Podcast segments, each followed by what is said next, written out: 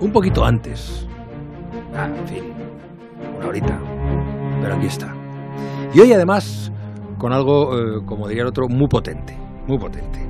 Nos quiere hablar Alberto Parisi de geografía. Pero a ver, a su manera, a su científica manera, de los continentes de nuestro planeta. Pero a ver, no, lo digo que es a su manera, no, no de Europa, África o América, sino de tiempos muy antiguos en los que en la Tierra había un solo continente gigantesco, un supercontinente. Alberto Aparici, buenas noches. Hola, hola Juanra, muy buenas noches. ¿Cuándo ocurrió eso? ¿De qué época lejanísima estamos hablando? Bueno, precisamente parte de eso es lo que, es lo que quiero contar, ¿no? Que, que, no ha ocurrido una sola vez. Que a lo mejor la gente que le guste mucho la historia de la ciencia, pues hablan, han oído hablar de Pangea, que es un gran supercontinente que hubo, pero es que ha ocurrido tres veces. Las tres veces en un pasado muy remoto, las tres veces antes de que hubiera humanos sobre la Tierra, y para que los oyentes que no hayan oído hablar nunca de esto se pongan un poco en contexto, seguro que a muchos les le suena la idea de la deriva continental que básicamente es esta idea de que los continentes no están quietos, sino que se van moviendo, se mueven muy muy lentamente, ¿no?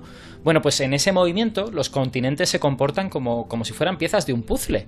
Cuando están separadas, lo que tenemos es varios continentes distintos, pero en algunos momentos puntuales de la historia de nuestro planeta resulta que se han juntado todas y han formado grandes masas de tierra que pueden llegar a alcanzar 15.000 kilómetros de punta a punta, muy muy grandes. Eso es un supercontinente. Bueno, pues lo que quiero hacer hoy es dar un paseo por los tres supercontinentes de la historia de nuestro planeta, que se llaman Pangea, Rodinia y Columbia.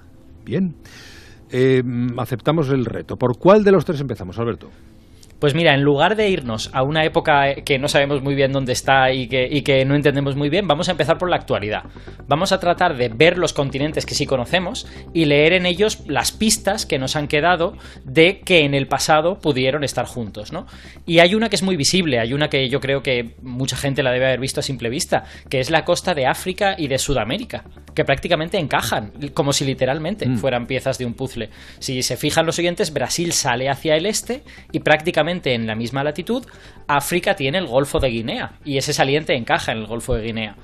Bueno, pues si a esta especie como de coincidencia geográfica, que podría ser una coincidencia, le unes que hoy sabemos que Europa y África están alejándose de América, como un bloque, se alejan unos 5 centímetros al año, pues parece lógico pensar que en el pasado los tres estuvieran más cerca y el Atlántico estuviera cerrado.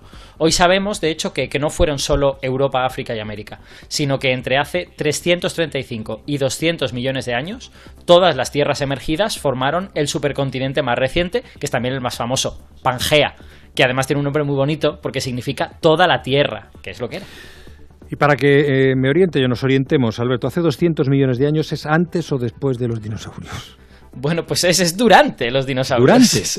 Es, es, un, es una buena referencia, porque es durante. Los dinosaurios nacieron en Pangea y murieron cuando Pangea ya había desaparecido. Cuando los dinosaurios nacieron eh, fue hace 235 millones de años, Pangea ya era viejo, entre comillas, y le quedaba poco, y los dinosaurios eran aún unos jovenzuelos, no dominaban la Tierra todavía, cuando a Pangea le salió una grieta enorme en el centro y empezó a partirse por la mitad.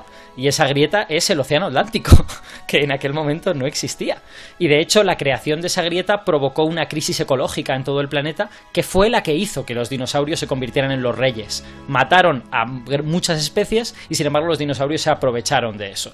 Bueno, después de esa primera grieta, desde luego, los pedazos que quedaron también empezaron como a partirse y terminó dando lugar al mapa actual, en el que tenemos tres, cuatro grandes masas de tierra, ¿no? Tenemos Europa y Asia, América y luego Australia y Oceanía, que están ahí cerca una de la otra.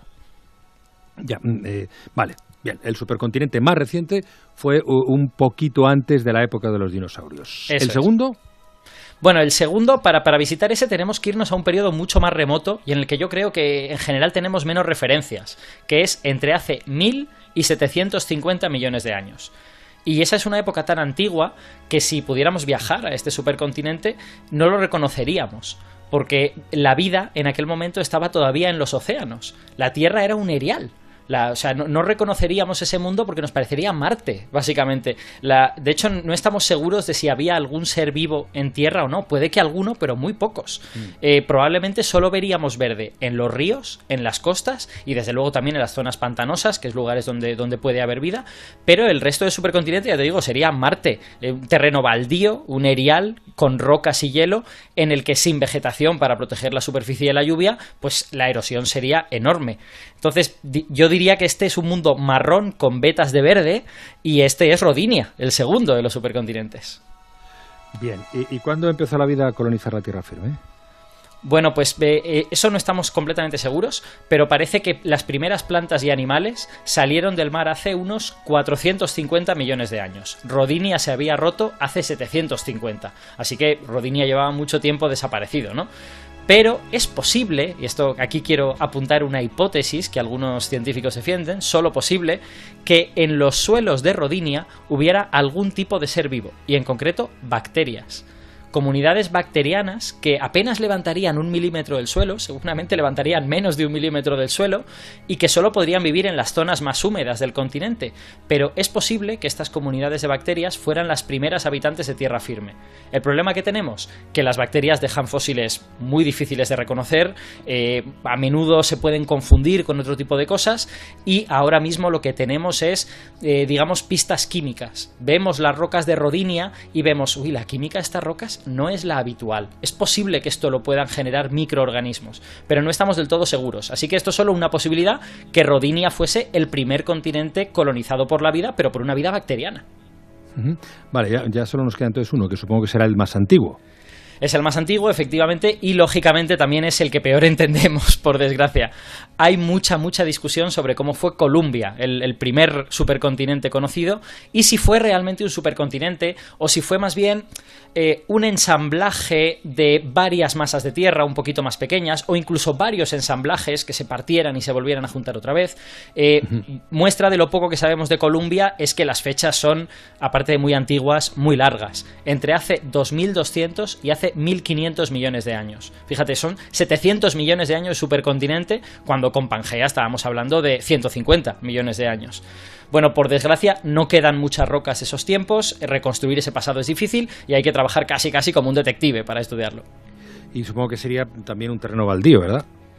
Bueno, sí, probablemente aún más que, Rodinia, ¿no? Porque la vida estaba menos desarrollada todavía. Aquí sí que no tenemos muchas esperanzas de que hubiese cosas en tierra firme, así que estaríamos hablando de una masa marrón con muy poquito verde, concentrado sobre todo en las costas. Pero ojo, que hay una cosa muy interesante, que es que Columbia tiene el privilegio de quizá ser el lugar en el que nació la vida pluricelular. La vida hecha de más de una célula.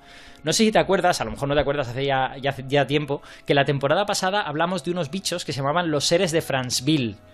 Eran unos fósiles muy difíciles de interpretar que quizás sean un primer experimento fallido de vida pluricelular. ¿Te suena? Eh, sí, me suena. Unos que tenían así como forma de tortilla, ¿no? Efectivamente, efectivamente. que se encontraron en, la actual Gabón, en, África. Bueno, pues estos seres de Franceville, si de verdad fueron seres vivos y de verdad fueron seres pluricelulares, que aún hay discusión, pero todo indica que sí, aparecieron en las costas del sur de Colombia porque las costas del sur de Colombia estaban en el Ecuador. Colombia era un, era un eh, supercontinente septentrional, casi todo estaba en el, en el, hemisferio norte. Entonces esas costas del sur eran costas calientes hace unos 2.000 millones de años y ahí es donde encontramos estos seres de Franceville que nadie sabe lo que son, nadie sabe si son comunidades de bacterias, si son protohongos, si son protoalgas.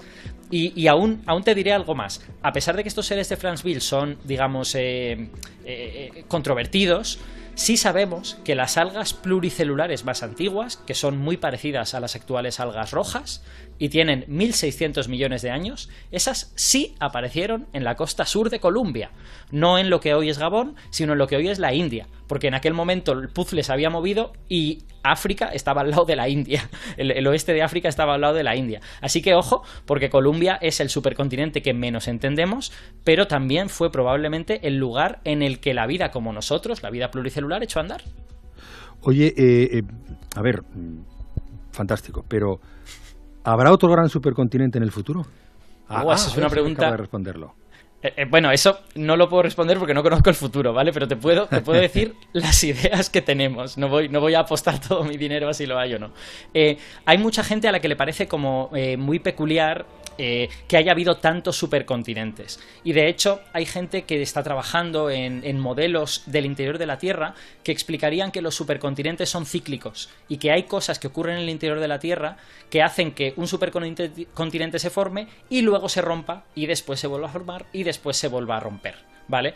Entonces, esas indicaciones encajan más o menos con lo que vemos en, la Tierra actualmente, que la conocemos mucho mejor que la Tierra hace mil millones de años, claro, y si esas indicaciones son ciertas, dentro de unos 300 o 500 millones de años, eh, la masa de tierra formada por Asia y Europa debería colisionar con América y formar otro gran supercontinente al que los científicos que proponen esto llaman Amasia, por América y Asia. ¿Vale? Y de hecho, esos mismos eh, científicos dicen que según su modelo, entre medias de dos supercontinentes siempre hay una especie de continente muy grande, ¿vale? Que no es un supercontinente, pero que es muy grande. Y ellos dicen, eso es Eurasia. Porque es verdad, Eurasia es muy grande. Eh, eh, toda Europa y toda Asia ocupan mucho espacio. Entonces, bueno, el futuro nadie lo conoce, pero sí hay una serie de modelos geodinámicos que dicen que podría ser cíclico y que igual en 500 millones de años tenemos otro supercontinente enorme en el planeta Tierra. Pues eh, no viviremos para contarlo, pero alguien lo hará seguro.